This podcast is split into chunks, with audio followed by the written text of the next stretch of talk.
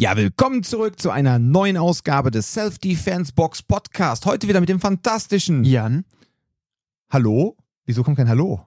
Ja, du musst erstmal Dom. Jan, hallo? Nee, du sagst doch sonst immer Jan, Hallo und dann sag ich immer und der Dom. Weil ich heute Alaf sagen wollte. Ah, Ah. ja, Kölle Alarv da draußen, ne, ihr Lieben. Super beschissenes Wetter, aber ich habe so viel Kostümierte heute schon gesehen. Ja, ja, man muss ja auch dazu sagen, ne, also wir haben ja in Köln, ähm, man hat ja so verschiedene Kostüme im Grunde, wenn man Karneval feiert. Man hat zum Beispiel ein Kostüm, wenn man jetzt auf eine richtige Sitzung geht und man hat im Grunde auch so Einwegkostüme äh, für draußen Die herumzulaufen. scheiß Wetterkostüm. Ja, das sind dann halt wirklich so, das sind dann halt so diese total, ich sag mal, belanglosen, ich gehe als Eisbär, ich gehe als, was weiß ich, als Stitch oder sonst irgendwas. Das sind voll die putzigen Kostüme, das sind aber so Einwegdinger. Ähm, also nicht, dass man die danach wegwirft, aber dann hat man so einen Reißverschluss, da klettert man rein, das ist wie so ein Blaumann früher, ne? Also die gibt's ja immer noch, die Blaumänner. Und du kannst halt drunter auch schichten, was ganz geil ist, gerade bei so Wetter, ne? Genau, und wenn du, wenn du dann eher so der heiße Typ oder heiße Typin bist, dann kannst du halt einfach darunter nur ein T-Shirt anziehen und einen Schlüpper, ne? Weil das einfach so. Wild. Ja, wild. Ja, dann bist du auch schneller bereit, ne, um deine Liebe äh, vorzutragen. Aber der, der Punkt ist ja, der ist wirklich manchmal so warm unter diesen Dingern. Aber die sind halt auch teilweise von außen äh, wasserdicht, ne? Und äh, ist eigentlich. Äh, Das ist aber schon High-End-Scheiße, oder? Das ist einfach so sehr aus Polyester, dass das irgendwie genau, kein da geht gar nichts durch. Und Aber es geht auch nichts raus. In Ermangelung von einem Fließpulli oder sowas passt einfach mehr Korn unter das Ding. Also von daher ist doch eigentlich eine Ja. Win-Win-Situation. Auf jeden Fall. Also diese Dinger sind dann wirklich dazu gemacht für den Straßenkarneval, sag ich mal so. Ne? Das hört sich auch wie Guerilla-Häuserkampf Ja, ja, So. genau. ja, aber jetzt mal ohne Witz. Also gerade Ja. bei dem Wetter. Ähm, Aber du machst, du machst ja dieses Jahr nichts mit Karneval, ne? Letztes Jahr warst du ja so ein bisschen mehr unterwegs, oder? Nee, seit ich in Köln wohne, bin ich jedes Jahr an Karneval sowohl zum 11.11. als auch ähm, Zum Straßenkarneval? Ja, zum regulären Karneval, sag ich mal, äh, immer todkrank gewesen. So. Also irgendwie das eine Mal Lebensmittelvergiftung, das andere Mal grippig im Bett gelegen. Ich war immer super krank, wenn Karneval war. Ja. Und dieses Jahr hat es mich irgendwie ein bisschen überrascht, bin ich ganz ehrlich. Ja. Auf Du bist das halt da. ein Vorzeigemitarbeiter. Du wirst immer dann krank an den Tagen, wo du frei hast, damit du dann wieder dienstfähig bist, wenn die Arbeit wieder losgeht. Ich bin nur froh im Großraumbüro. Genau. Okay, heute Die nur der Gesellschaft Bernd. für Arbeit. Ja, genau. So, also ihr Lieben, wir wollten, ähm, ihr habt so viel Spaß gehabt mit unserer ähm, Zwei-Jahres-Folge und äh, da haben wir die Top 25 besprochen, aber wir gesagt haben, komm, wir gucken mal, ob wir noch die Top äh, 50 voll machen.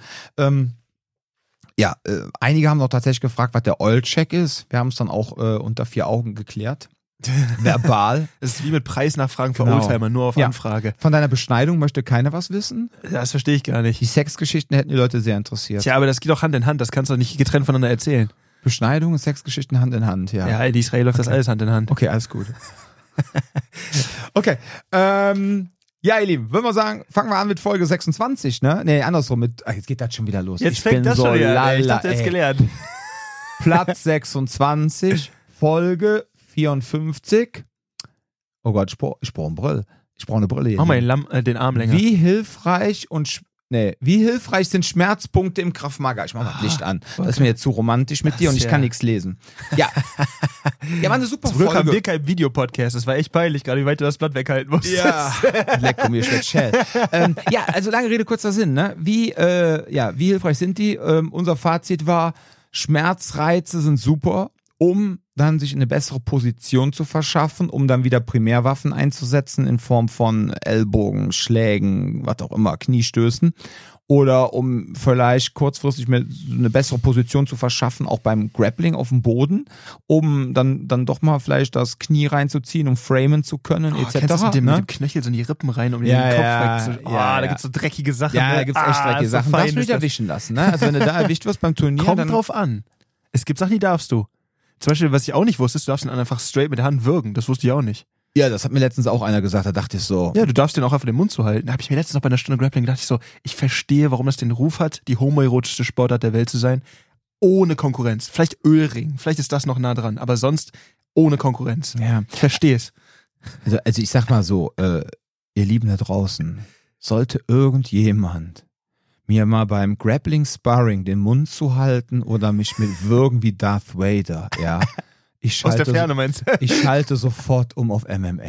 Aber Valetudo, ich verspreche es euch, ja. Wird. Nee, also, ja, und das war der Punkt, ne? Eigentlich das war eigentlich so die Kernaussage. Also wer nochmal die ganzen 60 Minuten hören möchte, kann ich das gerne anhören. Ne? Ich habe noch einen, einen neuen Impuls bekommen zu dem ja. Thema, den ich sehr spannend fand.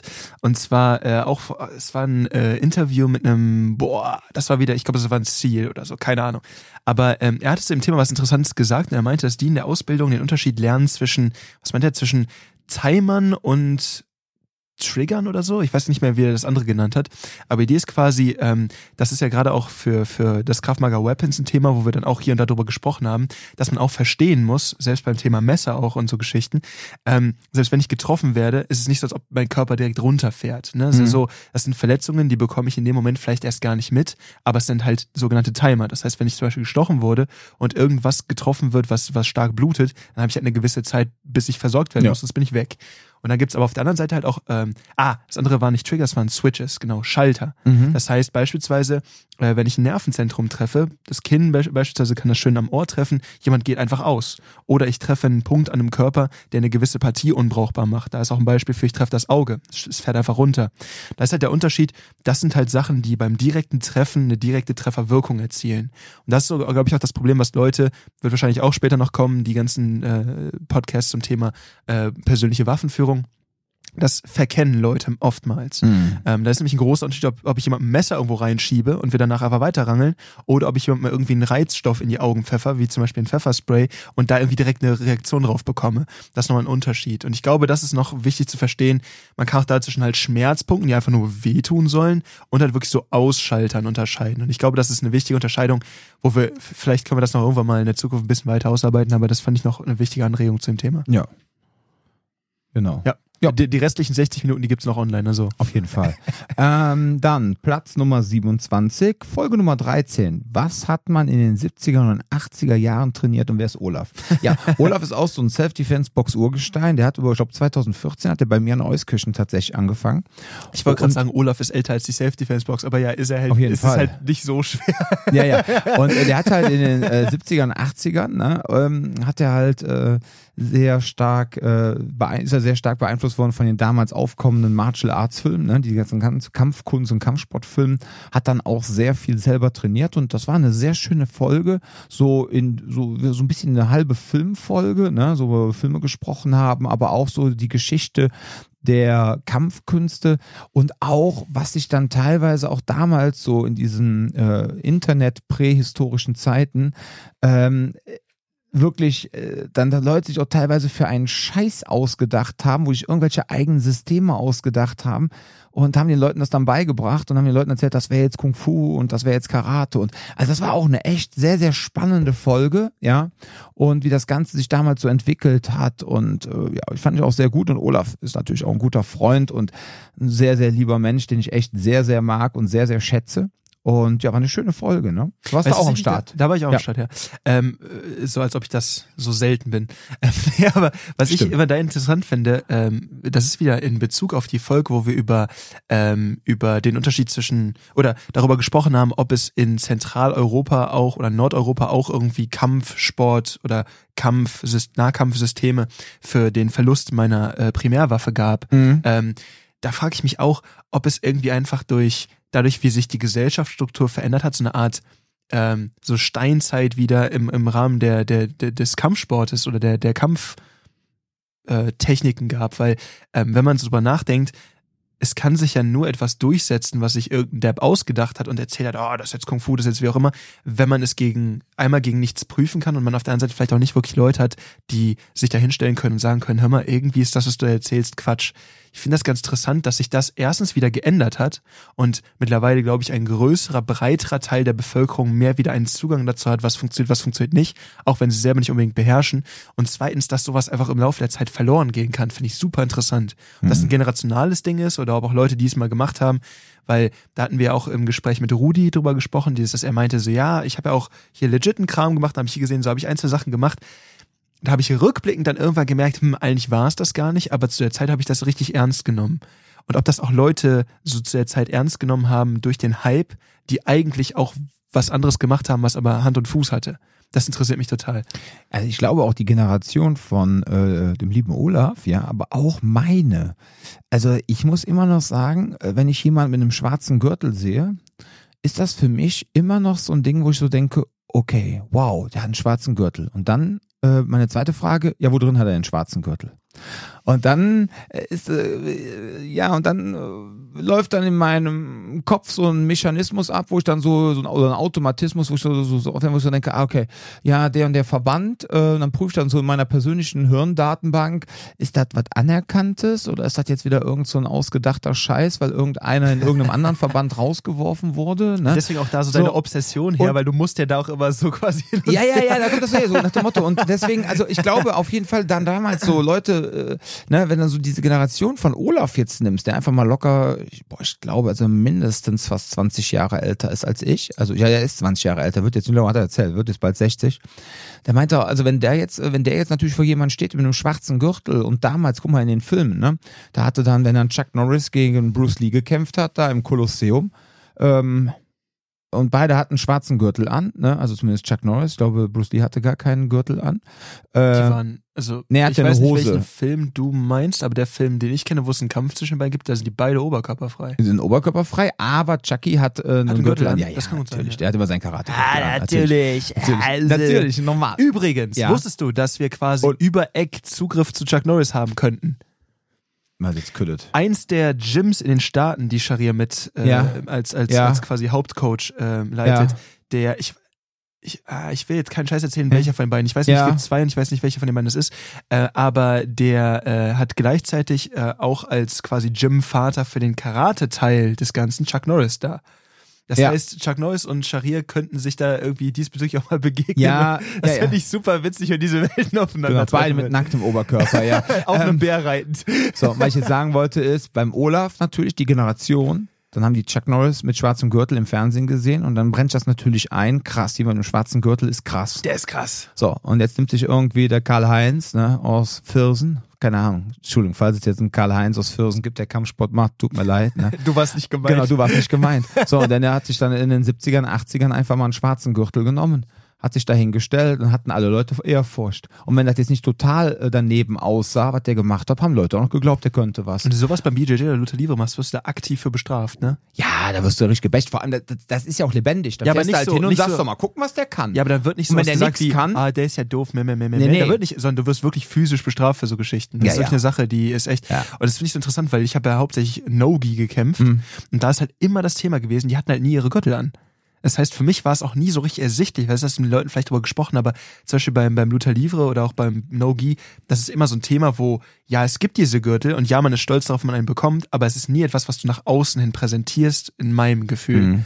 Ähm, und deswegen ist es für mich eigentlich total atypisch, dass man das so, so, ah, guck mal hier, ich habe diesen schwarzen Gürtel, weil es ist immer so ein, warum musst du das zeigen? Das ist für mich eher, äh, vielleicht liegt das dann wieder in der Generation danach, aber für mich ist das total seltsam, wenn jemand so zeigt, so guck mal, was ich hier für einen Ja, es kommt echt drauf an, wo du, trainierst. Ich glaube, beim BJJ hast du das dann wieder eher Beim mit BJJ mehr, ne? Weil Ja, ja, ja immer weil die ja auch die, weil die ja eigentlich den Gi auch immer dabei haben. Genau, ne? Deswegen meine ich ja No-Gi. und No-Gi kannst du ja den Gürtel auch schlecht anhaben. ja, aber in so eine Gyms, wo halt Gi und No-Gi, BJJ trainiert wird, jetzt nicht Luther Livre, wo im Luther Livre gibt's ja gar kein Gi, äh, dann ist das halt schon so ein bisschen, dass man Gürtel hat. Das ne? kann sein, ja. Und dann weiß man halt einfach, okay, heute ist eine No-Gi-Stunde, aber dann hast du einen Tag davor, hast du noch in der Gi-Stunde mitgemacht, da weißt du ganz genau, wer welchen Gürtel trägt. Ne? Ich hatte auch mal überlegt, ob ich einfach mal Bock hätte, mir auch mal ein Gi zu besorgen und auch mal mit BJJ einzusteigen, weil ich finde halt für MMA ist BJJ halt so mäßig relevant, weil Ja. du kannst, du hast ja keinen Revers so. zu Geschichten, Ja. aber ich glaube, es ist so viel einfacher so zu werfen.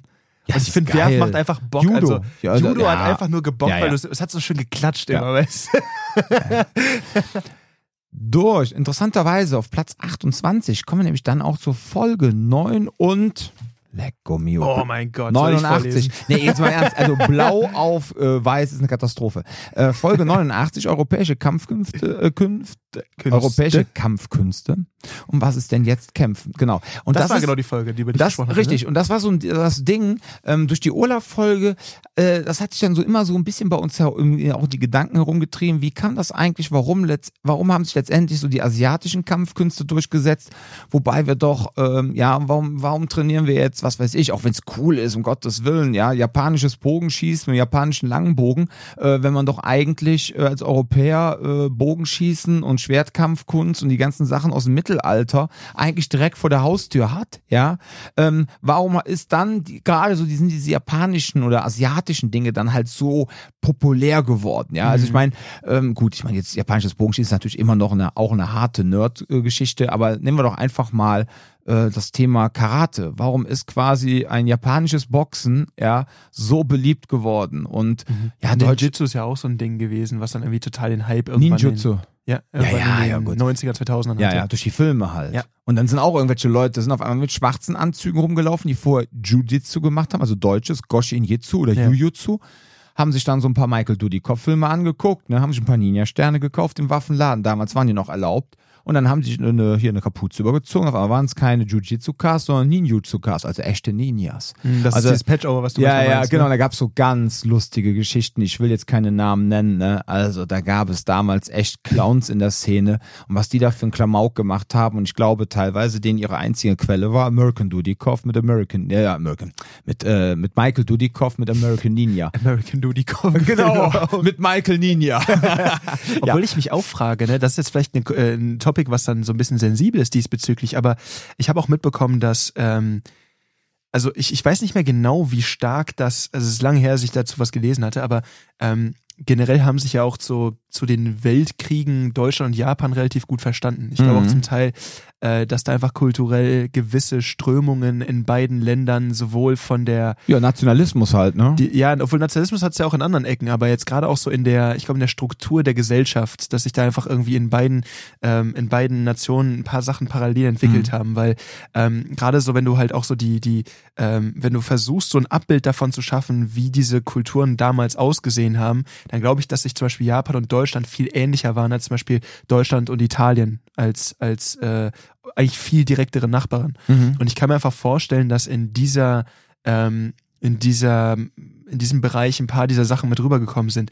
Und ich habe auch das, ich kann auch sein, dass ich da jetzt kompletten Schwachsinn erzähle, deswegen bin ich ja ganz vorsichtig, aber gab es da nicht auch irgendwie einen, einen ähm, deutschen Gymnastikvertreter, der irgendwie Judo auch so größer ähm, in Deutschland gemacht hat, der damals auch irgendwie Nazi war? War da nicht irgendwas? Also ob der Nazi war, weiß ich nicht. Aber es gab diesen Erich, weiß er, Jan? Jan meine ich, ne? Diesen, der, der hatte auch so einen Spitznamen wie Sport, irgendwas Jan oder Gymnastik. Ja, nee, nee, Jan. also, nee, das ist ja, das ist ja der, der Tonvater Jan. Tonvater, Ah, genau. Tonvater Jan, aber äh, nee, gab's doch den E- Erich, ähm, Das ist nicht dieselbe Person. nein, nein, ich meine nicht Okay. Erich, auch Erich Rahn, Rahn Jiu-Jitsu, ähm, der in Berlin ähm, mit dem Jiu-Jitsu, mit dem Jiu-Jitsu auch in den 30er, 40er Jahren angefangen Mhm. Das hat. passt nämlich zeitlich wieder alles, ne? Vielleicht kommt das auch da so ein bisschen her. Who Es wäre auch mal ein interessanter Einschlag, wenn du sagst, so gerade, das ist nämlich nur so eine Sache, wenn man auch überlegt, wie lange, das sind ja so Sachen, die immer äh, äh, ganz gerne auch so ein bisschen totgeschwiegen wurden, aber wenn man sich auch überlegt, wie viele äh, Parteimitglieder danach auch noch zum Beispiel in, in, in organisatorischen Funktionen in Deutschland tätig waren, hat sie in Köln ja auch ein ordentliches Problem noch damit, was dann ja auch so ein bisschen in dieser äh, 68er Phase auf, auf, auf äh, Krawall gestoßen ist bei der jüngeren ähm, Generation. Und du merkst halt, vielleicht haben sich solche Strukturen einfach auch mit durchgesetzt und dieses Ja. ganz klare Konzept von Hierarchie und irgendwie, ne, das ist da vielleicht Also- eine Sache, die gut Also wir haben jetzt gerade mal Sachen ganz hart, also äh, Tonvater Jan, der ist aus dem, tatsächlich aus dem 18. Jahrhundert. Der Ah, okay, also ganz Ja, anders. ganz anders. Gut, dass du gerade fact-checkst. Genau, ja, auf jeden Fall. Und Erich Rahn, Ah. das war ein Pionier des Jiu-Jitsu und Judo-Sports in Deutschland. Und er hat bereits 1906 in Berlin mit der Sportschule Rahn die erste deutsche Jiu-Jitsu-Schule gegründet. Das heißt, der Herr ist 73 verbo äh, verboren, ähm, verstorben, ja, ist 5, äh, 1885 geboren, lese ich gerade. Und der, ähm, ja, na, der hat dann natürlich entsprechend das Jiu-Jitsu in Deutschland populär auch gemacht. Ja. Frage ich mich nur, ob ich da kompletten Quatsch erzählt habe und das nicht auch irgendwas mit. Also pass auf. Ich habe da noch irgendwas Judo und Nazi im Hinterkopf. Ich weiß aber nicht mehr, was Vielleicht war es ich da auch jemand hab. anders, keine Ahnung. Also Das ich muss sein. sagen, bei dem Wikipedia-Artikel haben sie auch diese äh, Nazi-Zeit einfach mal komplett außen Da steht vor gelassen. nichts zu, ne? Nee, im selben Jahr 1922, Berliner Sportpalast stand die erste deutsche Jiu-Jitsu-Meisterschaft statt. Im Finale besiegte Erich Rahn Hans Reuter aus München. Die Bilder sind von 31. Das ist so zumindest im Auftakt langsam. Ja, siehst du, da steht zumindest. Die, ja, ja, so. Oh, ein gesprungener Kreuzstreckhebel. Oh, Mhm. Mensch, da wird die Hose eng, du. Das ist doch fein. Ja, ja, aber auf jeden Fall dachte ich mir, vielleicht sind da so gewisse kulturelle Parallelen, die dann irgendwie dazu geführt Ja, haben, dass das so ein Thema geworden Ja, ist. auf jeden Fall. Aber bitte, bitte zitiert mich nicht, wenn ihr sagt, Judo und äh, Nazis, da muss man dann zu tun. Das habe ich so nicht gesagt. Ich habe mich Judokas gewundert, ob es keine Nazis. Alles gut. äh, Also es kann auch Judoka-Nazis geben, das will ich gar nicht abstreiten, aber das ist nicht das, was trink ich dein. Wasser. äh, die nächste Folge war dann auch mit jemandem, der auch kein Nazi ist, und zwar mit dem lieben Olli. Das war dann äh, Folge 26 auf Platz 29. Und zwar Ollis Suche nach dem wahren Selbstverteidigungssystem. Also mit Olli ist ja auch so ein harter Kraft-Mager-Nerd und der ist ja auch mega bewandert. Die Tage hat er mir noch ein Video geschickt und meinte, oh guck mal hier, ähm, der äh, Ryan Hoover hat wieder ein geiles Video gepostet. Was hältst du davon? Ja, wir sind beide Ryan Hoover-Fans. Und ähm, Hat Ryan Hoover irgendwas mit dem Staubsauger zu tun? Nein, auch nicht mit dem FBI. Nein, Ryan Oder auch Hoover, nicht mit dem Damm, ja? Ryan Hoover war, ähm, der hat damals, ähm, der ist äh, äh, MMAler, MMA-Trainer und hatte damals bei Krav Maga Worldwide mit dem Levin, da war der ziemlich hoch in der Organisation mit drin und war der Krav Maga Instructor. Und hat sehr schnell gemerkt, dass das Bullshit ist, äh, was da teilweise unterrichtet wird, vor allem bei- in der Krav Maga Worldwide. Das sind auch diese lustigen Bücher, da habe ich ein oder zwei hier in meinem Regal drin. Das ist echt fancy Zeug, was da drin ist. Ähm, damals natürlich damaliger Stand, wow, heutzutage, boah, bitte geh mir weg damit. So, und der hat halt ganz früh schon angefangen, also schon vor acht Jahren. Ich war 2015 war ich bei dem auf einem Intro-Seminar. Da wollte der in Deutschland ähm, sein Fit to Fight in die breite Masse bringen, aber er hat das damals extra schon nicht mehr Kraftmager genannt, weil er das einfach nicht mehr so nennen wollte. Mittlerweile nennt das wieder Kraftmager, weil er doch Geld verdienen möchte. Aber ähm, Fit to Fight, ja, ja, ist Ich einfach der Punkt. verstehe das Problem manchmal. Ja, aber der hatte damals schon ein geiles System. Das Problem war einfach nur, ich habe mich damals nicht für ihn entschieden, sondern letztendlich für Sharia dann ein, zwei Jahre später, weil er wollte so ein krasses amerikanisches Affiliate-Programm hier aufbauen und da ist auch finanziell und du als mein Instructor müsstest an ihm Geld bezahlen und umso höher du dann im Level auch bei ihm steigst, umso weniger musst du an Affiliate-Gebühr bezahlen und wir reden jetzt hier teilweise von 90 bis 100 Euro im Monat. Und da habe ich gedacht, Alter, ganz ehrlich, das kannst du hier knicken in Deutschland. Ne? Nichtsdestotrotz hatte der halt auch damals schon ein sehr geiles System. Der hatte ein Gürtelsystem und ähm, wie im Judo oder Karate von weiß bis schwarz. Und äh, im Grunde ab blau ging es dann los mit MMA und äh, von weiß bis grün war das so in etwa so noch ein bisschen klassisches Kraftmager, aber angepasst ans MMA schon, dass du quasi schon so eine Vorbereitung hattest. Und dann ging es quasi weiter. Ab Blau hast du quasi nur noch MMA bei ihm gemacht. Und ähm, ja, super Ding, aber leider, ähm, wie gesagt, damals mit Affiliate-Gebühren und keiner hatte Bock da drauf, das dann zu machen. Aber ein super Trainer. So. Mal eine äh, Frage an der Stelle, die mich jetzt mal so Mhm. spontan interessiert. Und zwar, wenn du, ähm, äh, das ist mir jetzt letztens mal so ein bisschen aufgefallen, als ich auch mit ein paar Leuten nochmal gesprochen habe, die irgendwie in anderen Bereichen im Combatives unterwegs sind Mhm. oder auch im Krav Maga unterwegs waren und teilweise eben einfach andere Impulse hatten, wo ich dann heute sagen würde, so, würde ich halt auf jeden Fall nicht so unterrichten, aber das Mhm. haben die damals halt so gelernt. Und eine Sache, die ich da immer wieder gehört habe, war entweder halt so, ja, ist doch alles eine Frage des Mindsets, da ist die Technik doch egal, oder halt das andere Ding irgendwie, ähm, ja, das ist ja auch nicht für Leute zum Kämpfen gedacht, sondern zum Überleben. Und ähm, Also das ist ja so ein Rudi-Spruch, ne? genau so, aber da ist halt so der, der, Also nicht, nicht Rudi Hochholzer, sondern unser Taxifahrer Rudi. Genau. Wir haben ja mittlerweile sogar zwei Podcast-Rudis, genau. Mhm. Muss auseinanderhalten. Ähm, und da ist für mich halt die Frage gewesen, ähm, genau wie bei, ähm, also ich meine, das ist eigentlich genauso wie ähm, viele andere Sachen, ob es jetzt irgendwie ähm, Fahrsicherheit ist, ob es egal was es ist. Wenn ich eine Notsituation habe und ich habe ein Programm, was ich abspulen kann, ist dann irgendein Programm besser als gar kein Programm? Weil ich frage mich halt, wenn ich mir sowas angucke und ich habe da jemanden stehen, der dann irgendwie zwar aus unseren Augen jetzt nicht super effektiven Kram macht, aber er macht irgendwas. Dann frage ich mich halt, ob das für damalige Verhältnisse vielleicht einfach stumpf besser gereicht hat. Also ist das vielleicht eine gesellschaftliche Veränderung, die dafür sorgt, dass man mehr braucht? Oder denkst du, dass das damals auch schon nur so mäßig effektiv gewesen ist? Ja. Also ich habe zwei Sachen gesagt, du sagst ja, das finde ich ja immer gut, sowas. Zu Frage Nummer zwei, also Frage zwei. Ich glaube, ja. es war früher auch schon Quatsch. Ja, ja, zum Teil. Also es wurde halt früher auch schon nicht von Leuten für, richtig für ernst genommen, die sich wirklich ernsthaft ballern. Ähm, man konnte dann vielleicht hier und da noch mal jemanden beeindrucken, ja, aber alleine, wie gesagt, alleine diese Punkte mit dieser Körperumklammerung, immer und immer wieder komme ich darauf zurück. Dieses Ding, da stellt sich einer hin, wie der Jesus auf dem Zuckerhut, ja, jetzt umklammert der andere, äh, der andere drückt quasi schon den Rücken von dem anderen über seine Hüfte nach hinten zurück, der liegt eigentlich schon auf dem Boden und jetzt schiebt dem noch die Finger in die Augen. Was für ein Bullshit. Wenn ich das früher schon meinen Ringerkollegen gezeigt habe, haben die gesagt, was für eine Scheiße.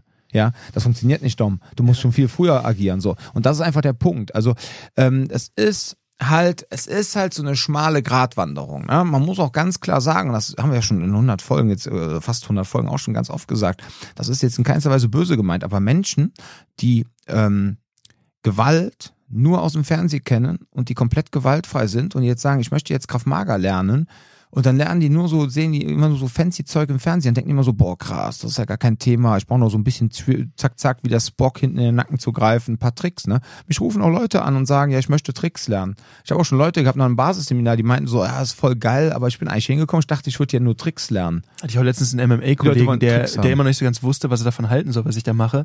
Und dann meinte er so, also er arbeitet auch an der Tür, mhm. meinte dann eben so, ja, ne, hier und da Situation mit Messern gehabt, also was machst du denn hier jetzt so? Ich meine so, ja, wenn du da stehst, mache ich dich weg, aber wenn du mich angreifst, sieht das halt ein bisschen anders aus.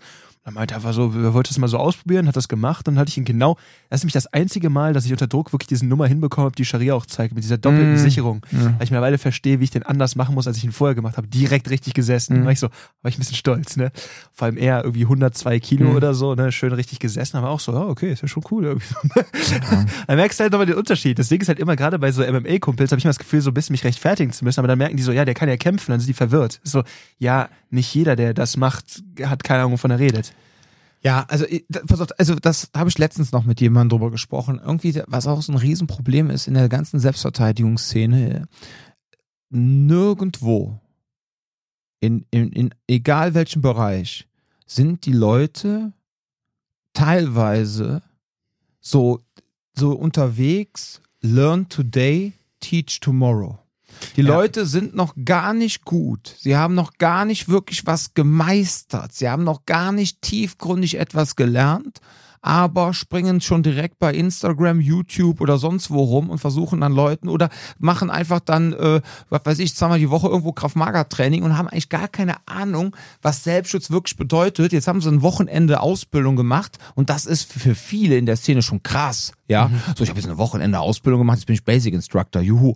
Ähm, dieses, auch diese ganze Diskussion, ja, ähm, du würdest niemals ähm, wenn du jetzt in einer MMA-Gruppe bist oder so, auf einmal über Sachen diskutieren und ah, das funktioniert nicht. Weil dann kannst du immer sagen, ja, ist egal, komm vorbei, probieren wir aus. Ja. ja? So, BJJ, ja. Ich würde auch niemals, wenn ich zu meiner BJJ-Gruppe gehe, als kleiner süßer Weißgurt, ja, ich käme niemals auf die verdammte Idee, an diesen Aussagen meines Schwarzgurtes zu zweifeln, solange ich nicht ansatzweise auf seinem Level bin. Ja, das so, ist eine, es ist aber auch dieses, eine Falle. Das, ich weiß, ja, wie du das meinst, nein, ich, aber es ich, kann eine Falle nicht, sein. Ich will jetzt nicht meinen, dass man jetzt allem alles blind und loyal hinterherlaufen soll, um Gottes Willen.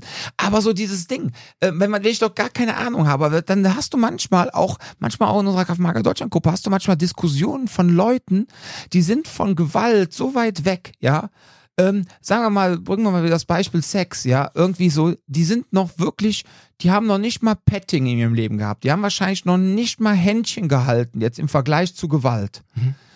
Diskutieren da aber mit irgendwelchen BDSM-Dominas, welche Peitsche doch viel besser ist. Weißt du, was ich meine? Und diese Sache hast du nirgendwo so krass ausgeprägt wie in der Selbstverteidigungsszene. Das ja. wirklich so. Das Einzige, Menschen, wo das noch genauso die noch krass nicht mal, ist, wo denn? Das Einzige, sind die ganzen äh, Kanonenfritzen in den Staaten. die sind genauso drauf, aber ja, ist ja im Endeffekt das gleiche Ding. Ja, weil es auch, weil das alles so theoretische Konstrukte ja. ist, weil von denen ja auch noch selten einer wirklich irgendjemanden in, in, den Kopf geschossen hat oder in den Körper. Die schicken, die schießen dann da auf ihre Pappkameraden, ja, in diesen Diskussions Gruppen, weißt du, bei diesen, bei, bei diesen ja. äh, was du jetzt gerade meintest. Ja. Aber wenn da jetzt mal richtige Polizisten oder Soldaten dabei sind, die winken meistens ab und locken sich gar nicht in diese Diskussion ein. Ja, das hast du auch. Was halt leider bedeutet, dass diese Diskussionen teilweise einfach ungecheckt im Internet laufen. Genau. Das ist und dann, das Problem und dann äh, sind da auf einmal Leute, die überhaupt keine Ahnung haben und die, äh, die meinen dann nachher noch, sie wären Meinungsführer. Ja, das ja? ist ein Problem, was ich auch immer wieder im Thema Gewalt sehe, dass ähm, zum Beispiel im Rahmen von, ähm, wenn, wenn ich die Aufgabe bekomme, jemanden quasi in Anführungszeichen einsatzbereit zu machen. Also jemand, der sagt, hey, ich würde ganz gerne irgendwie was lernen, dann kann man dir natürlich erstmal technisch was zeigen. Das schadet auf jeden Fall nicht. Ne? Das Problem ist halt, das, was du mit den Leuten dann eigentlich machen musst, ist, du musst sie konstant stressen über einen gewissen Zeitraum, damit du siehst, wie sie sich durchbeißen. Mhm. Und wenn du das siehst, weißt du, die funktionieren unter Stress. Und das ist nämlich dieses Problem bei der ganzen Geschichte. Selbst jemand, der kämpfen kann, das merke ich immer mehr, je mehr ich es mache. Selbst jemand, der kämpfen kann, es gibt unglaublich viele Faktoren, die deine Performance beeinträchtigen. Mhm. Und zum anderen ist der Punkt auch, das, was dich im Endeffekt einen Kampf gewinnen lässt, ist nicht deine Technik. Überhaupt nicht deine Technik. Es ist deine körperliche Verfassung, es ist dein Durchhaltevermögen. Also mental und auch körperlich. Das heißt, es gibt da zwei Faktoren. Einmal natürlich deine Fitness spielt auch eine Rolle, so, aber auch einfach, dass du nicht ausmachst. Und das ist ein super wichtiges Ding. Ich hatte letztens das Problem, dass ich irgendwie, war ich beim Kickboxen, ne, und hatte irgendwie zwei Tage davor nicht vernünftig gegessen. Mhm. Einfach weil ich irgendwie durch Stress, wie auch immer, Ja. habe ich nicht gepackt und habe irgendwie nur so, du, immer nur so Nudeln gegessen. Also nicht, nichts Ja, wirklich ja. Richtiges.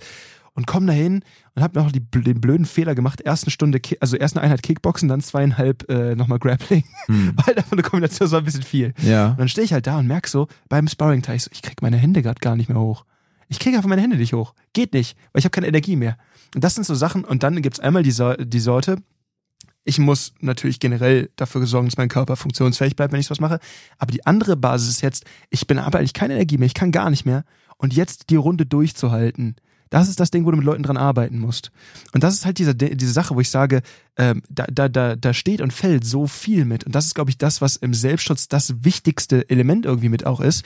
Und das ist halt im Endeffekt auch das, was, äh, wo, wo du auch manchmal drüber sprichst, die sich durch, äh, dem Chef gegenüber durchsetzen oder der Partnerin oder dem Partner oder so.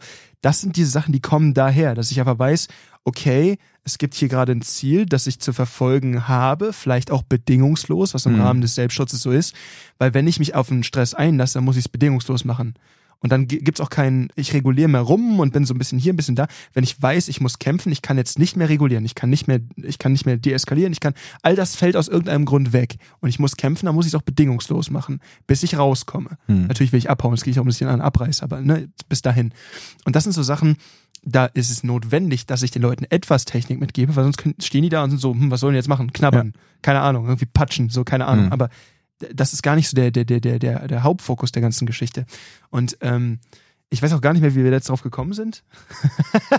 ist auf jeden Fall, wir sind irgendwie eigentlich, genau, äh, Gewaltaffinität. Äh, und wenn du da super, super abstrakt übersprichst, das hat für mich immer so ein bisschen was von Menschen, so irgendwie blödes Beispiel für mich wäre jetzt so äh, Mediziner, die dann auch irgendwie vielleicht an der Universität bleiben, das Ganze unterrichten, aber nie mit einem Patienten in Kontakt gekommen sind. Hm. Da bist du so, ja, äh, Ja, ist ein bisschen ist schwierig. schön ne? abstrakt. Ja, ne? ja, eben. Deshalb auch mein Beispiel eben. Wie gesagt, da ist jemand, der hat, äh, wenn man das jetzt so vergleicht, äh, so diese Gewalterfahrung mit dem Thema Sexerfahrung, ja, da ist jemand, der hat noch immer Händchen gehalten.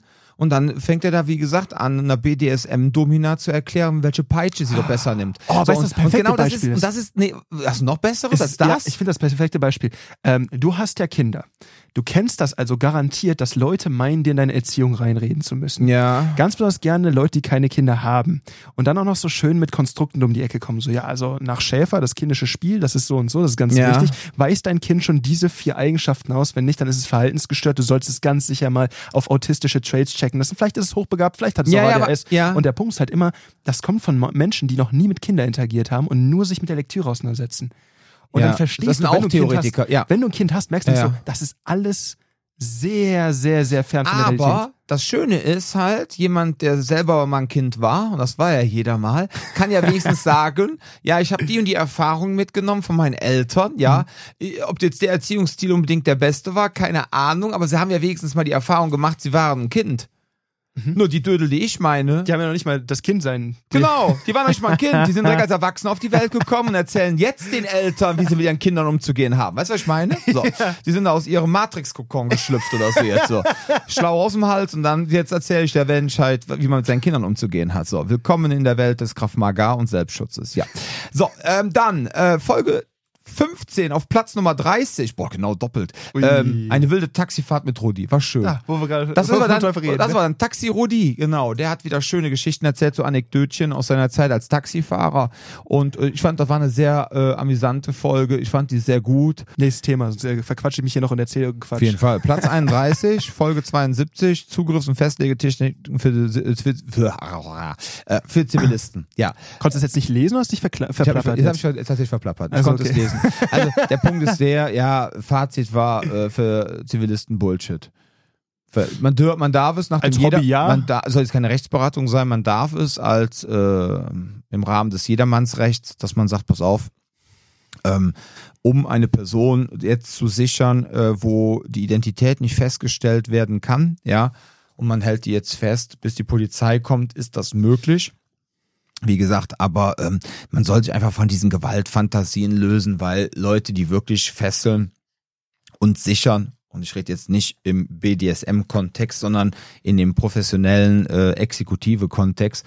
Das ist eine harte Geschichte, es ist heftig und ähm, es ist nicht von ohne. Und in meinen Augen hat das im Grunde in der zivilen Selbstverteidigung nichts verloren. Ähm, wenn man jetzt ähm, ja, wenn man jetzt eine Schulung macht für vielleicht äh, LehrerInnen, ja, an irgendwelchen Inklusionsschulen und die sagen, ja, wir möchten jetzt gerne ein paar Kontrolltechniken haben, äh, wenn wir die Kinder halt vor Selbstverletzung schützen wollen und wir wollen die jetzt kontrollieren und sichern, was können wir da machen? Ähm, dann, dann ist das was anderes, aber das ist dann für mich auch keine zivile Selbstverteidigung für äh, für mich. Das geht auch schon in die Richtung behördlich, ja, in so einem professionellen Bereich. Und ähm, eine Kernaussage war auch in dieser Folge, was mir ganz wichtig ist, auch nochmal jetzt zu erwähnen, das habe ich letztens noch zu LehrerInnen gesagt äh, vor ähm, an, einer, an einer Berufsschule, ist so, wenn ihr kontrollieren und sichern wollt, ohne dass die andere Person auch nur ansatzweise verletzt wird, dann müsst ihr die Asymmetrie sein. Ja, dann müsst ihr Gordon Ryan sein oder Ryan Gordon, wie heißt er denn jetzt? Gordon Ryan. Gordon Ryan, genau. Dann müsst ihr Gordon Ryan sein, ja. Dann könnt ihr eine Person, wenn sie jetzt äh, vielleicht, äh, was weiß ich, unter zwölf ist, ja, ist ja nicht unbedingt Berufsschule, aber äh, dann müsst ihr wirklich so hart körperlich überlegen sein, dass ihr die Person kontrollieren könnt, ohne sie großartig zu verletzen. Das heißt, jetzt geht bitte dreimal die Woche zum Ringen, geht bitte zum Crossfit-Training und macht noch ein bisschen Grappling, dass ihr wirklich an die Position, äh, in die Position kommt. Und dann haben mich alle angeguckt, so, waren erschrocken und dachten so, äh, wie jetzt? Ich so, ja, weil also anders ist es leider nicht möglich. Ja, in dem Augenblick, wo du die unterlegene Person bist, ähm, kannst du eine andere Person nicht so sichern und kontrollieren, dass sie nicht unverletzt ist. Das ist einfach nicht möglich aufgrund der Asymmetrie. Ja, und das war natürlich dann für einige äh, etwas ernüchternd. Äh, hätte die andere, die eine oder andere Person sich dann gerne auch anders vorgestellt. Ich sag nur wieder der berühmte Spock-Griff. Ne? Aber gut, es ist, was es ist. Ne? Ich meine, wir wir erzählen den Leuten ja keine Scheiße. Ne? Vor allem ähm, finde ich das auch ganz schlimm. Ähm, also mir ist es schon wichtig, dass wir Zivilisten unseren Endkunden keinen Scheiß erzählen. Mhm.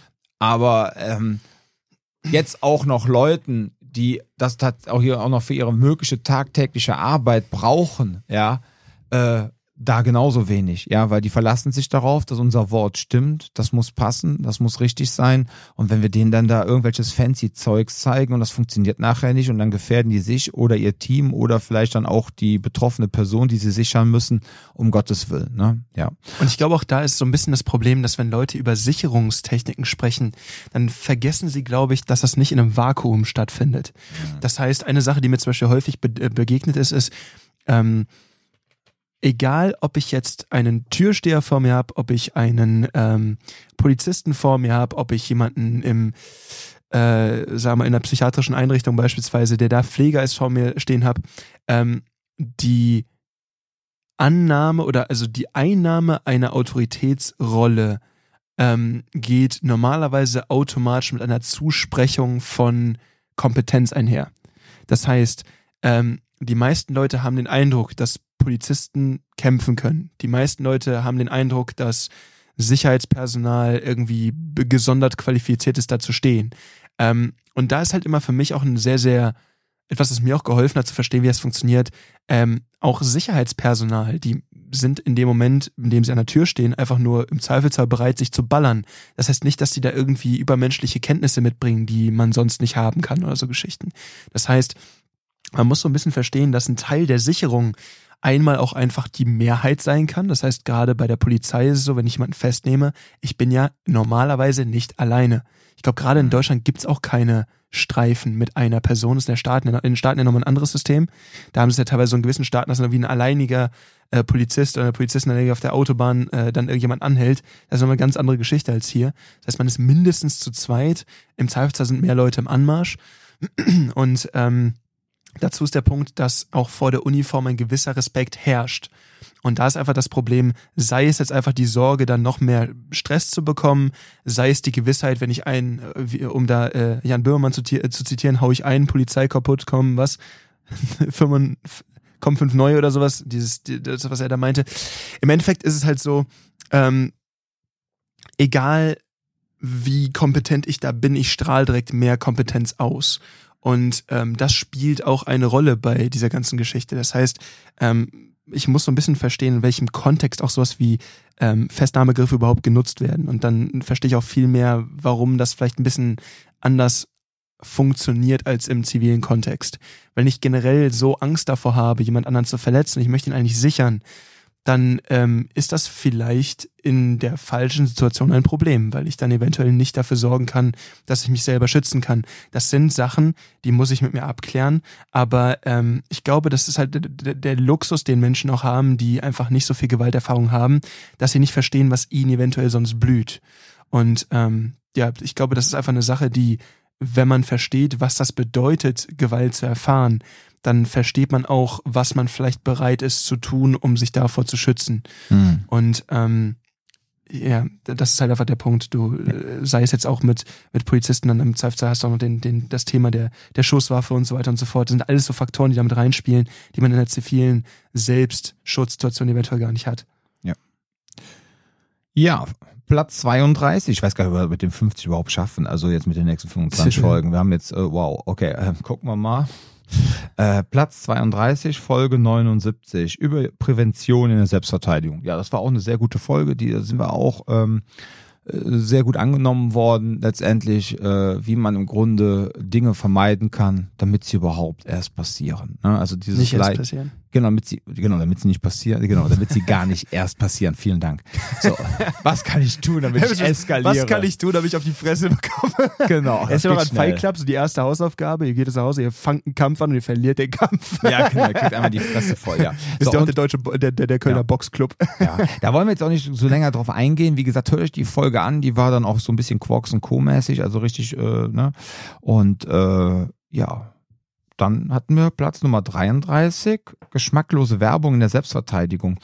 Jo, das war die 63. Folge. Man mhm. merkt auch so langsam jetzt in den nächsten Top 25, also Platz 26 bis 50 ist jetzt auch unglaublich viel drin aus dem letzten Jahr. Ja, geschmacklose Werbung, da, da, ging es uns einfach mal darum, dass wir einfach wieder gesehen haben, so Effekthascherei. Ja, Ukraine-Werbung. Ja, genau, ja. ja, hatten wir doch auch.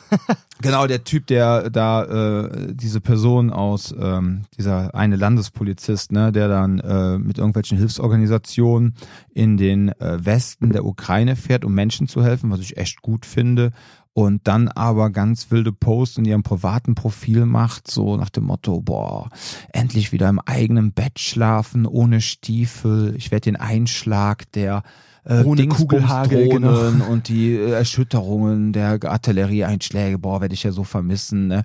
Ja, selbst wenn er das irgendwie jetzt ironisch gemeint hat oder zynisch und dann irgendwie ausdrücken wollte, dass er dankbar ist, dass er nicht im Krieg lebt, die Kernaussage dahinter ist ja in Ordnung, aber letztendlich äh, suggeriert man dann unterschwellig wieder, dass man da anscheinend an der Front war und hat da irgendwie äh, an der Front gearbeitet. Und das ist natürlich total geschmacklos, genauso wie es auch immer geschmacklos ist, den Leuten irgendwie Angst zu machen mit, es wird immer gefährlicher. Oder äh, wir machen jetzt hier Antiterrorseminare oder oder das sind einfach so Sachen, da sind wir einfach mal so ein bisschen drauf eingegangen. Und ähm, haben man aber auch gesagt, pass auf, das ist schon ein bisschen schwierig ähm, man muss ja auf die einen Seite natürlich auf Bedürfnisse eingehen, ja. Und ein Grundbedürfnis, was wir halt befriedigen, ist halt, dass die Menschen keine Angst mehr haben, wenn sie im Dunkeln unterwegs sind oder wenn sie auf Personengruppen treffen oder, oder, oder. Und dann ist das natürlich eh schon so ein schmaler Spagat, aber wichtig ist halt, dass man guckt, dass man den Leuten nicht noch mehr Angst macht, und dass man sie einfach mit ihrer Angst abholt und ihnen dann auch was Gutes gibt, aber ihnen jetzt nicht noch mehr Angst macht, vor allem nicht über die Werbung. Das ja. ist gar nicht so einfach. Nein, das ist ein, ein, ein ganz schmaler Ritt über die Rasierklinge. Also das ist wirklich so, ich habe letztens noch so ein Video gesehen, da ist einer, also ich glaube ein Red Bull-Fahrer, ist da mit seinem äh, Mountainbike ähm, über so einen Bergkamm gefahren. Rechts ging es irgendwie gefühlte 20 Meter runter und links auch, ja. Und dann war nur eine Drohne hinter ihm und er ist da drüber hergepaced, ne? Und dann denkst du einfach nur so, Alter, so. Und genauso ist auch dieses Thema, ne? Also es ist wirklich eine schwierige Geschichte, ja. Ähm, Und manchmal macht Ja. das Bewusstsein über die Gefahr den Umgang mit der Gefahr gefährlicher. Also, ähm, was ich zum Beispiel interessant finde, ist, wenn du anfängst, Motorrad zu fahren, erzählt dir jede Person, boah, ist doch so gefährlich, ne, da sterben doch so viele Leute, dies, das. Ne, da hast du ja immer noch mehr Einfluss teilweise drauf Mhm. als ähm, bei anderen Sachen. Ähm, was ich interessant fand, ist, ich war jetzt letztens mit meiner Cousine das erste Mal auf so einem Pferdehof und habe mich da irgendwie mit äh, um, das, um, das, um das Pony oder Pferd gekümmert. Und ähm, da war nämlich das Thema, dass ich mich dann auch drüber unterhalte. Ich sehe so diese Viecher und bin so, ey, ähm, sind ja ganz sympathisch und alles, aber wenn ich da runterfalle, das ist doch echt gefährlich, oder? Und dann meinten sie auch so, ey, es gibt wirklich viele üble äh, Reitunfälle. Nur da höre ich nie was von. Ne, und das ist halt so das Thema, wo dann merkst du, auf der einen Seite sagen die Leute so, ja, ne, gar nicht so wild und wie auch immer. Und auf der anderen Seite merkst du dann aber, ja, ist auch ein Thema. Ne? Nur die Frage ist halt, wenn du da angstvoll rangehst, steigerst du die Gefahr für Ja. so einen Unfall. Und ich glaube, so ist es bei Gewalt ähnlich. Ne? Wenn ich halt angstvoll durchs Leben gehe, es gibt Situationen, da, ne, dann ist es dann aber auch einfach so. Aber im Grunde ist halt die Frage, wenn ich, äh, wenn ich äh, mit weniger Angst durchs Leben gehe, habe ich da nicht eigentlich die besseren Schnitte, auch erst gar nicht betroffen zu sein. Ja. Und ich glaube, das ist nicht einfach nur Law of Attraction, sondern ich glaube, es funktioniert ganz gut. Ähm, falls es doch knallt, dann hätte man eh nichts machen können. Ja. Und dann ist es dann halt auch so. Ja, vor allem, wenn die Viecher mit 600, 700 Kilo und selbst 450, ne, wenn die wüssten, was sie könnten, die können eigentlich jeden mit einem Hufschlag Ich ausknipsen. denke nämlich auch, Pferde Ja. sind potenziell so gefährlich. Warum ist das so Schisser? Ich habe Ja. letztens auch zwei Pferde gesehen, die haben sich nicht an einem Kaninchen vorbeigetraut. Ja, So, äh, aber äh, war, äh, stopp, es war ein Hase. ja, Es war ein Hase, to be fair. ja, ja. So, aber zwei so Riesenviecher, das, äh, nee, ist ein Hase. Also, Ich mag diese eine Szene äh, bei John Wick, wo er im Pferdestall dem einen Pferd auf den Arsch haut und das Pferd tritt mit seinem Huf dem einen Typ seinen weg. Kopf weg, so bam, ne? Und denkst einfach nur so, uh. Das war der zweite, war das, ne? Ja, irgendeiner auf Der jeden Haley Fall. Berry. Ja, ja, genau. Ähm, ja. Ja, dann hatten wir äh, Besuch in der 19. Folge, ist Platz 34 und zwar der Tobias war hier. Mit dem hatte ich damals in der Corona-Zeit, hatte ich äh, mit dem mal so einen Wochenrückblick gemacht äh, in unserer Kraftmager Deutschland-Gruppe damals. ne? Genau, und äh, bei dem waren wir auch mal auf dem Seminar. Mhm. Ähm, ja. Äh, netter Kerl, ne, beschäftigt sich auch so mit dem Thema Selbstschutz. Ähm, ja, und der war einfach mal hier, haben wir ein bisschen gequatscht über die Zeit da von ähm, der Kraftmager Deutschland Gruppe, wo als wir damals den, diesen Wochenrückblick hatten. Und wir haben halt so ein bisschen darüber philosophiert, was er so als Selbstschutz erachtet und so, war auch eine gute Folge, ist aber dann auch wieder eher nerdig, ne, ist jetzt nichts für den Kunden, der jetzt sagt, oh, ich möchte unbedingt in der Self-Defense-Box Cologne anfangen, ja, ne. Ju, dann haben wir Folge 35, nee, andersrum, Platz 35, Folge 6. Ja, war schönes, eine schöne Werbefolge. Da ging es um das Thema, wie kann man sicher trainieren und was ist Competitive Training Gear. Eine Stunde nur Dauerwerbesendung. Dauerwerbesendung. Ja, da haben wir einfach mal Competitive Training Gear vorgestellt. Äh, Wir haben einfach mal drüber gequatscht, so, äh, ne, wie kann man das Ganze aufbauen, wie, wie entwickelt man ein Produkt, wie bringt man es eigentlich auf den Markt und wie kann man möglichst versuchen, realistisch, aber dennoch sicher zu trainieren. War auch eine sehr schöne Folge, kann ich nur empfehlen. Ja, und dann haben wir auf Platz 36 Folge 66 und zwar der erste Teil von Sicher feiern. Das hattest du damals auch so ein bisschen ausgearbeitet mit einem ähm, Manuskript. Und ja, die Folge ist auch sehr gut angekommen. Da hab ich mir ordentlich Gedanken drüber gemacht über das Thema. Ja, das war richtig krass. Das war eine krasse Folge. Die hatte echt mal Inhalt. Einmal alle sieben Monate, äh, Monde gibt's auch mal so eine Folge. Ja, gut, aber ich meine, wir nehmen uns ja auch selber hops. Ne? Ich meine, also ich nehme mich ja jetzt nicht selber immer wichtig. Deshalb finde ich das wichtig, dass man einfach sagt, ey, komm, die Folge war wirklich geil. Also, Steht auch immer noch eigentlich alles. Das ist, das ist eine Sache, Ja. wo ich sage, ähm, das ist eine Folge, Evergreen. sag ich, von vorne bis Ja. funktioniert auch. So ein Oldtimer. Müsst ihr euch unbedingt anhören. Auf jeden Fall. Ja. Ja, dann, oh, genau, dann auf Platz 37, Folge 49, Kraft Mager und Gewalt in der modernen Gesellschaft. Das Ah, das war eine philosophische. Ja, das war hier Die war geil. Philoluder. Boah, so ein ne? Ding muss eigentlich nochmal hochziehen, ey. So ein Ding ja, muss man das war richtig hochziehen. gut. Da, einfach mal so dieses Ding, welchen Platz nimmt Gewalt eigentlich in unserer Gesellschaft ein? Inwieweit kann da Kraftmager helfen oder wird eigentlich Kraftmager benötigt? Ne? Aber ich meine, sag mal so, an so einer Folge seht ihr natürlich auch, dass wir uns natürlich auch selber hinterfragen mit dem, was machen wir ja eigentlich? Machen wir die Menschen sicher? Was brauchen die eigentlich? Was ist die philosophische Existenzberechtigung für das, was wir hier Ja, machen? genau. Ne? Was Weil das ist immer eine Sache, die, der ich auch immer wieder mal begegne, wenn ich irgendjemandem erzähle, was ich so mache. Das aber Ja. also findest du Gewalt jetzt irgendwie geil? Also, nee, überhaupt nicht. aber. Und genau deswegen mache ich das. ja, ich habe auch, ich finde es auch nicht toll, wenn ich auf Toilette muss, ne? Ähm, aber ich erledige das. Ich mache mein, Leben. Ich mache mich sauber, wasche mir die Hände und dann geht's weiter. Ne? Ja, oder also, auch so, ist es vielleicht eher so wie gesunde Ernährung, du halt sagst, Ja. so, ja, ne, ist das jetzt immer spannend, äh, sollte man es tun schon, so, Ja. weißt du, das ist so. Und dann gibt's halt manche Leute, Genau. die, die gehen und soll, diesem soll jetzt, nach. genau, Entschuldigung, und, und was ganz wichtig ist, ah, das muss ich jetzt bringen, Entschuldigung, ich wollte dich nicht unterbrechen, aber das muss ich jetzt bringen. Und genauso beim Thema Ernährung ist es auch, ähm, ja, es soll bewusst im Körper, es es soll euch bewusst sein, das Thema sich selber zu schützen, aber es Soll soll, keine nicht, Essstörung aber es, werden. es soll keine Essstörung werden und euer Leben bestimmen. ja, das war mal eine mit der Analogie. Ja, nee, Schön, nee, aber schön, es ist doch schön, so. schön. Jetzt nicht, dass ihr die ganze Zeit da rumtrackt, ja, und guckt da eure Kalorien, außer ihr macht jetzt vielleicht mal zwei, drei Monate Gewicht für einen Kampf oder für irgendeinen Wettkampf oder etc. Aber wenn ihr Die euer machst Leben lang Das Gewicht machst du aber durch die Wettkampfvorbereitung. Scheißegal, was du isst. Ist mir aufgefallen, die meiste Zeit.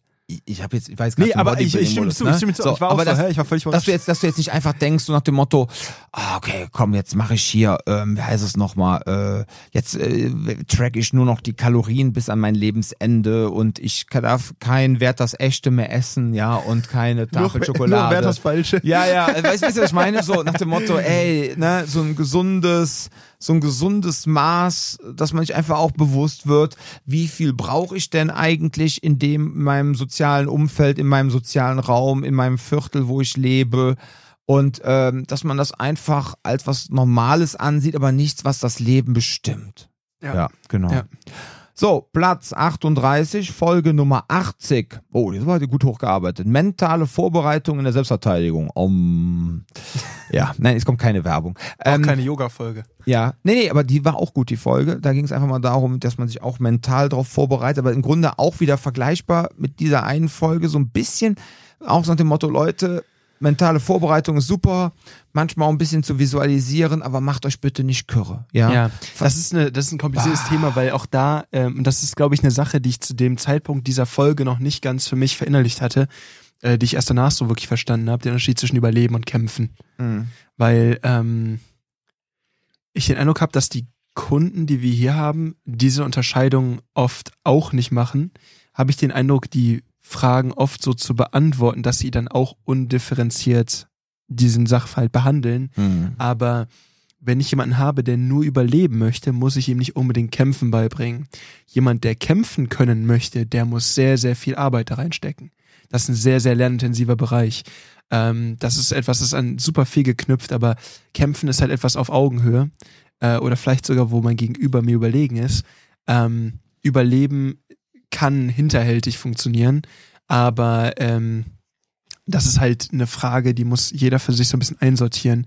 Ähm, und ich glaube halt, dass es da auch einfach gut tut, wenn man sich mit diesem Thema auseinandersetzt, auch allein um zu überleben. Mhm. Es schadet auf jeden Fall nicht. Ja, dann äh, Platz 9. Ah, die 50 schaffen wir heute nicht. Doch, das schaffen wir Die jetzt. Wir, wir machen das mal ein bisschen, wir, wir reißen uns mal ein bisschen am Riemen, ne? Wird wieder eine Deluxe-Folge, okay. Ja, ich hoffe, es lang genug. So, also Platz 39, ähm, genau, mit Folge 35, dann geht's wieder um Patrick und Senshido, ne, wo, wo ist der Stand der Dinge? Ähm, ist der, Teil, schon ist eine, der zweite Teil, genau der, Genau. der erste Teil war tatsächlich in den ersten Top 25 drin, aber der zweite Teil irgendwie, keine Ahnung, ähm, wie gesagt, es hat oft mit, wann mache ich die Werbung für jeweils die Folge, ne? Aber ist auch sehr, sehr lohnenswert, ist sehr, sehr nerdig, aber sehr, sehr interessant. Platz 40, Folge Nummer 14. Wie war die ICCS-Ausbildung für Shannon und Jan? Ist auch schon uralt, ne? Folge Muss ja Nummer 14. uralt sein. Boah. ich bin ja mittlerweile uralt. sogar mit Scharia äh, durch die Gegend getourt und so, also es ist ja wirklich lange her. Ist ewig her, genau. Aber auch so, wenn ich mir das Level mal angucke, was ich, das war die erste Prüfung. ja. Boah! Ja.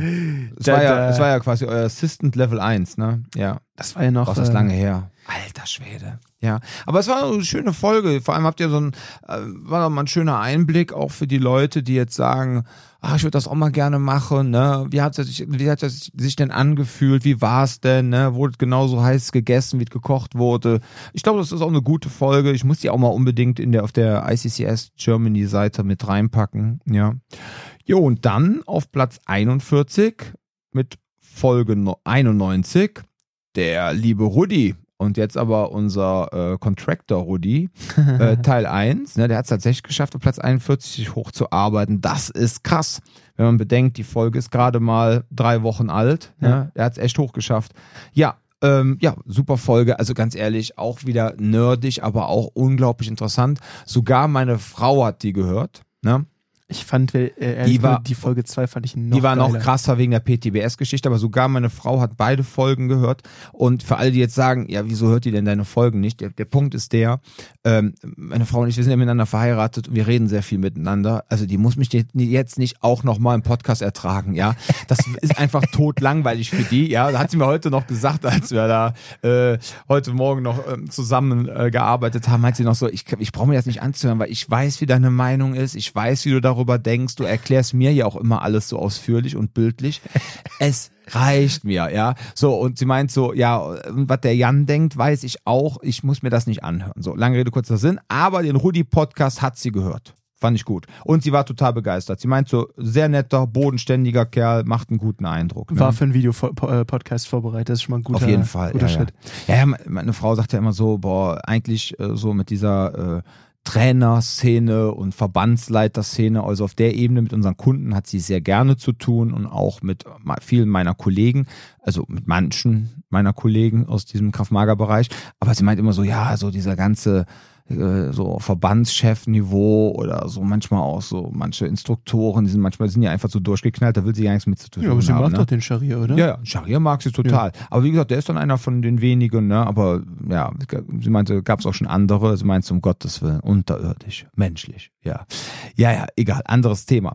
Dann, ah, das ist auch eine geile Folge. Ähm, und zwar Platz 42, Folge 17, vom Aikido zum Kraftmager für Frauen, wer ist Laura?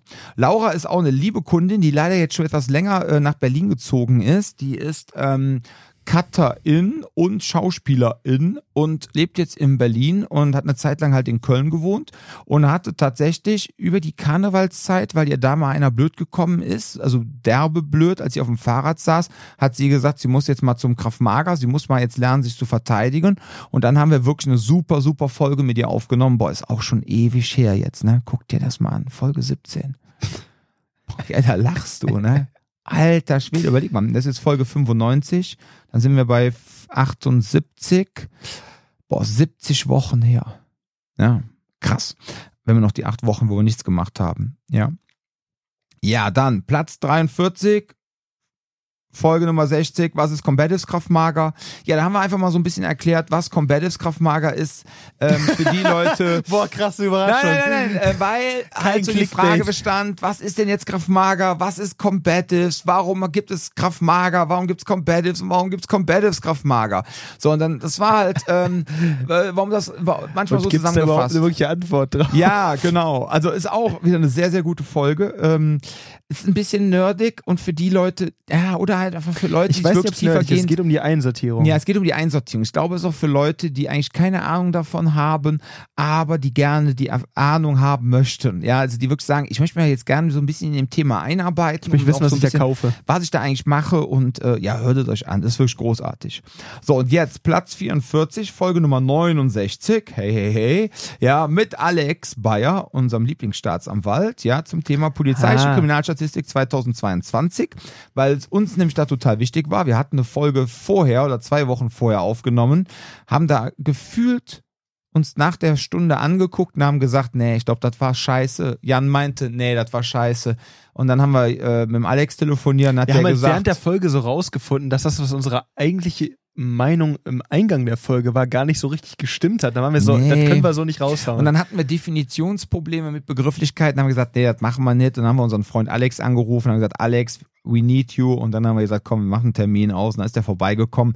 Und dann haben wir dann diese ganze polizeiliche Kriminalstatistik einfach mal auseinanderklabüstert, wie man in Köln sagt. Und es zeigt halt auch mal wieder, um uns jetzt wieder selber zu loben, dass wir mit diesem Thema Gewalt wirklich seriös umgehen und nicht effekthascherisch oder irgendwie reißerisch, sondern uns geht's wirklich darum, wir wollen den Menschen keine Angst machen, wir wollen den Leuten einfach sagen, ey, pass mal auf, hier gibt's eine Kriminalstatistik, ja, so und so kann man die lesen, man kann die totale Angst haben, wenn man sie nicht richtig lesen kann. Man kann aber auch einfach erkennen, ach, es ist gar nicht so viel schlimmer als damals, ja. Die hat halt extrem zugenommen und deshalb sind wir auch darauf gekommen, weil während der Corona-Zeit waren halt zum Beispiel diese ganzen Taschendiebstahldelikte und Überfälle etc. war ja nicht da, ja. Alles, was du So, Menschenmengen gemacht Genau. hast. Halt, ne? Und äh, wenn keine Menschen da sind, die man überfallen kann, ne, das große äh, Dreieck des äh, Herrn Bayer, ne, äh, Tatort, Opfer und äh, Täter. So, wenn aber es gibt einen geeigneten Tatort, es gibt einen Täter, aber es sind keine Opfer da, ja, kann man halt nicht seiner Arbeit nachgehen als Täter. So, und dann ist halt natürlich 2020 bis 2021 sind natürlich die Zahlen extrem runtergegangen. Dann auf einmal 22 kam das Leben wieder zurück, ja. Und was passierte? Die Statistik für die Taschendiebstähle sind explodiert und dann stand dann in manchen, vor allem Kölner lokalen Tageszeitungen, oh, hier, äh, ne, das Gotham City Deutschlands, so übertrieben ausgedrückt. Und äh, dann haben wir gesagt, nee, das können wir nicht machen, das müssen wir jetzt mal auseinander. So, und dann haben wir das auch schön mit ihm mal erklärt. Er hat auch mal so verschiedene Sachen erklärt, was ist eigentlich Totschlag, was ist Mord, was ist Arglistik, was ist heimtückisch und diese ganzen Sachen, die dann auch oft fälschlicherweise so im, ähm, ja, so rausgehauen werden, so auch gerade so in Zum Krimi- Halbwissen. Ja, genau. Und das, damit wollten wir aufräumen. Ne? Ja. Platz 45, die Urlaubsfolge mit Jan. Äh, Folge 73, Kraft-Mager-Trainingsurlaub in Israel mit Jan. Keine Sexgeschichten, keine Infos über die Beschneidung. Er hat äh, einfach nur schön erzählt, wie sein Urlaub war.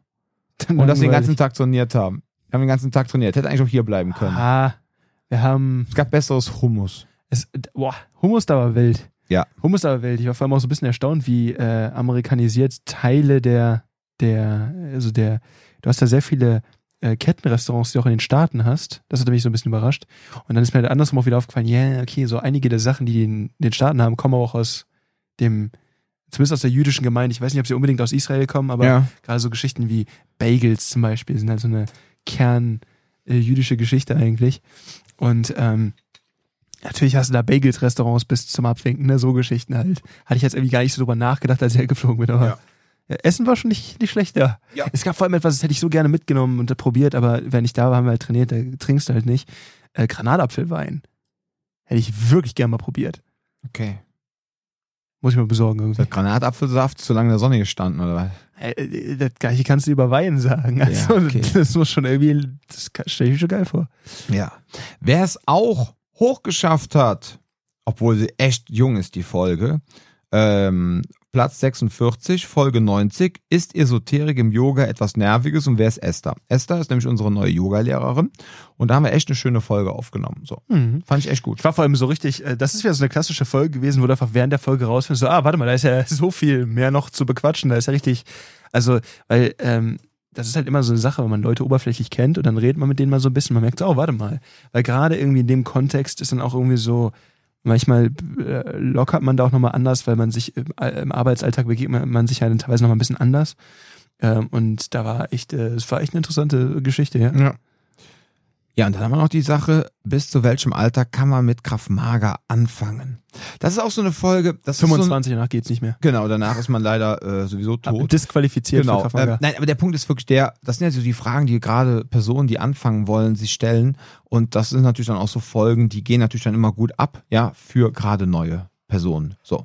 Und ähm, dann, äh, ja, diese Folge dient dann einfach dazu, damit wir einfach diese Ängste und diese Sorgen, oh, was kann denn da passieren, ablegen. Und im Grunde äh, hört das, hören das so viele Menschen. Im Grunde müssten uns eigentlich alle Kraft-Mager-Studios in Deutschland dankbar sein. Weil Wenn Leute nämlich das hören, dann denken die Leute so, ach komm, jetzt kann ich ja doch zum Kraft-Mager gehen, ja.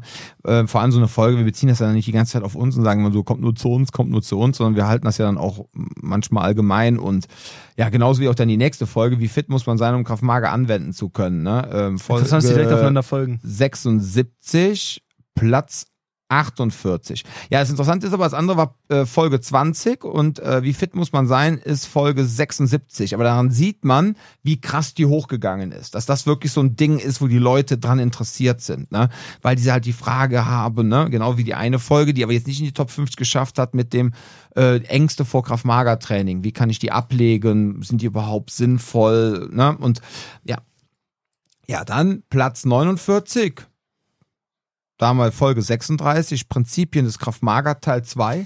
Teil 1, ne, weit eins schon, vorne. oder ja, irgendwie hatten die Leute dann keinen Bock mehr auf Teil 2 oder ich hab's wieder falsch gepostet. Also wer das jetzt hört, ne, hört euch mal äh, Prinzipien des Kraft-Mager Teil 2 an, Leute.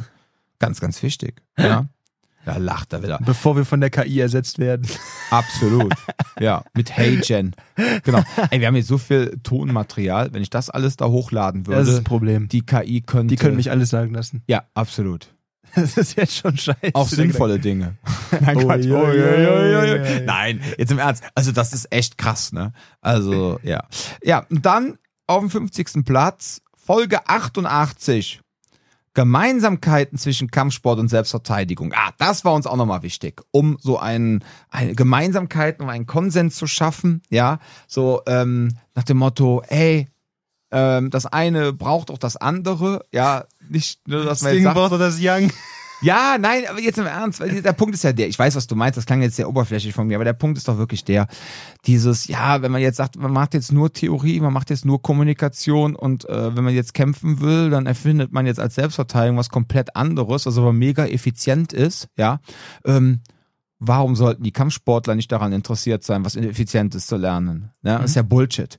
Nur weil ich jetzt Selbstverteidigung mache, mache ich ja nicht was Effizienteres als Kampfsportler. Und ähm, ich Kommt kann mich an. ja, Ne? aber ich kann mich ja jetzt nicht, ich kann mich ja jetzt nicht, ähm, nur weil ich Selbstverteidigung mache, zum Beispiel mich von Körpermechanik nicht bedienen. Äh, nee, andersrum, dass ich jetzt sage, äh, jetzt brauche ich keine Körpermechanik mehr, weil ich mache ja Selbstverteidigung, sondern wenn ich effektiv zu, Quatsch. wenn ich jetzt effektiv zuschlagen möchte, Ja. muss ich mich der Körpermechanik des Kampfsports bedienen, ja? Ja, ja. So und dann kann ich nicht sagen, ja, ich äh, lege jetzt einfach jemanden den Finger auf und dann habe ich den besiegt, ja? So das, solche Sachen und das Ich war habe auch nur letztens wieder gemerkt, dass ich äh, mit einem Handschuh wieder so zugehauen habe. Wenn ich das ohne Handschuh gemacht hätte, hätte ich mir alles weggebrochen. Das Ja. sind halt so Fallen, die du im Kampfsport immer wieder hast. Auch so Equipment kann ein Problem sein. ja, ja. Dass du dir damit halt falsche Sachen angewöhnst. Also Helme. ja, Deswegen hat man die abgeschafft, ne? Olympischen Boxen gibt's die nicht mehr. weil man damit viel härter draufhaut. Nee, weil die Leute äh, Schläge annehmen, die sie, wenn sie, die sie ohne Helm nicht genommen hätten. Hm. Die haben herausgefunden über Studien, jetzt die letzte, äh, war so Japan, war doch die ähm, Olympia. Mich interessiert das gar nicht mehr, aber ich meine, es wäre Japan sein, gewesen, ich oder? halt gar nicht. So, und da war es, glaube ich, das war jetzt die erste Olympia, äh, wo es, äh, Olympiade, wo es keine, keine Helme mehr gab fürs Amateurboxen da bei denen. Weil die herausgefunden haben vor acht Jahren, dass die Leute, wenn sie einen Helm tragen, mehr Schläge nehmen, als wenn sie keine tragen. Und dass Mhm. das viel, viel risikoreicher ist. Mhm. Ja. Ja, interessant. Also das kann ich mir gut vorstellen. Ja. Das ist ja genauso hier auch so ein Thema gewesen, wo wir die Leute nochmal darauf briefen, so hey, nur weil die Person jetzt einen Helm anhat, heißt das nicht, dass die keine Erschütterung abbekommt. Ne? Deswegen macht halblang, selbst mit einem Helm. Da geht es eigentlich viel mehr um Cuts und darum, dass das Gesicht so ein bisschen geschützt ist, als darum, dass man da jetzt irgendwie komplett drauflunzen kann. Aber das enthemmt dann manchmal. Und da muss man halt gezielt nochmal drauf eingehen mit den Leuten. Ja, absolut. Ja, Jan, so. Also Top äh, 51 bis 75 werden wir jetzt nicht mehr machen. Aber äh, ja, ich glaube, das war jetzt nochmal wichtig. Waren echt gute Folgen bei, ne? Das, Ja. äh, da, da sind ein paar, die, die ich finde es immer interessant, äh, wenn ich merke, so es gibt Folgen, also nicht, dass ich sage, die sind nicht stark, aber es gibt so Folgen, wo ich sage, die stechen raus, als die haben mir besonders gut Mhm. gefallen.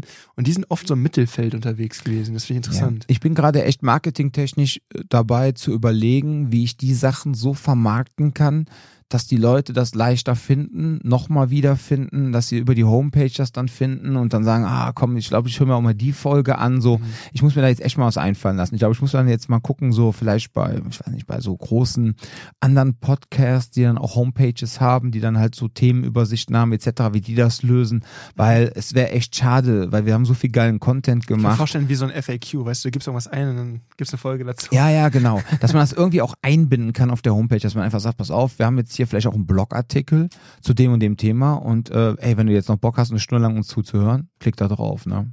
Ja. Gut, ihr Lieben, so, ich würde sagen, wir sind noch durch, ne? Jan ist jetzt fleißig, der muss einen Umzug helfen, ne? Bei einem Kumpel, bei einem Umzug helfen, bei einem Kumpel. Ich hoffe, dass in Kumpel. Dortmund nicht so wild Karneval gefeiert wird wie hier. Ich glaube nicht. Nein. Weil sonst wird das ziemlich scheiße. Gut. Dann würde ich sagen, äh, komm gut dahin, ne? pass auf dich auf. Und äh, ihr Lieben da draußen, äh, feiert nicht so viel Karneval. Ne? Und wenn ihr Karneval feiert, dann bitte niveauvoll, vor allem wenn ihr in Köln seid. Ne? Benehmt euch, trinkt angemessen, so pisst nicht und kackt nicht überall hin, kotzt nicht irgendwo hin, geht auf Toiletten, geht auf Dixie-Klos. Und vor allem pinkelt keine Kirchen an. Das ist deutlich teurer als einfach nur generell öffentliches Urinieren. Ja. Das ist Denkmalschändung. Das kostet Ja. richtig Kohle. Da müsste direkt der Blitz kommen, das wäre so lustig. Vorne. In, direkt in den Strahl rein. Dann geht das In den direkt in den. Lörus. ja, ihr Lieben, passt auf euch auf, bleibt gesund und Bis zum nächsten Mal.